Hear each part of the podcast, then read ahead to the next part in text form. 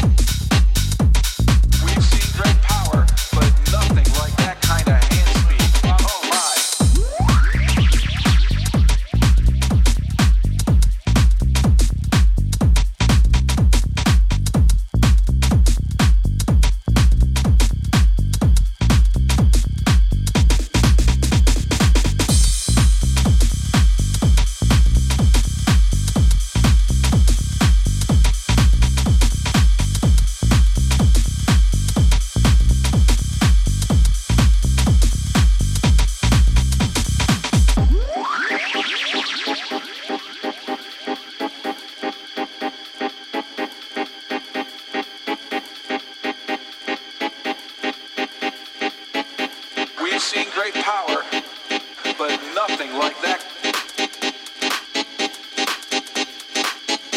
I want you to know the power of the underground.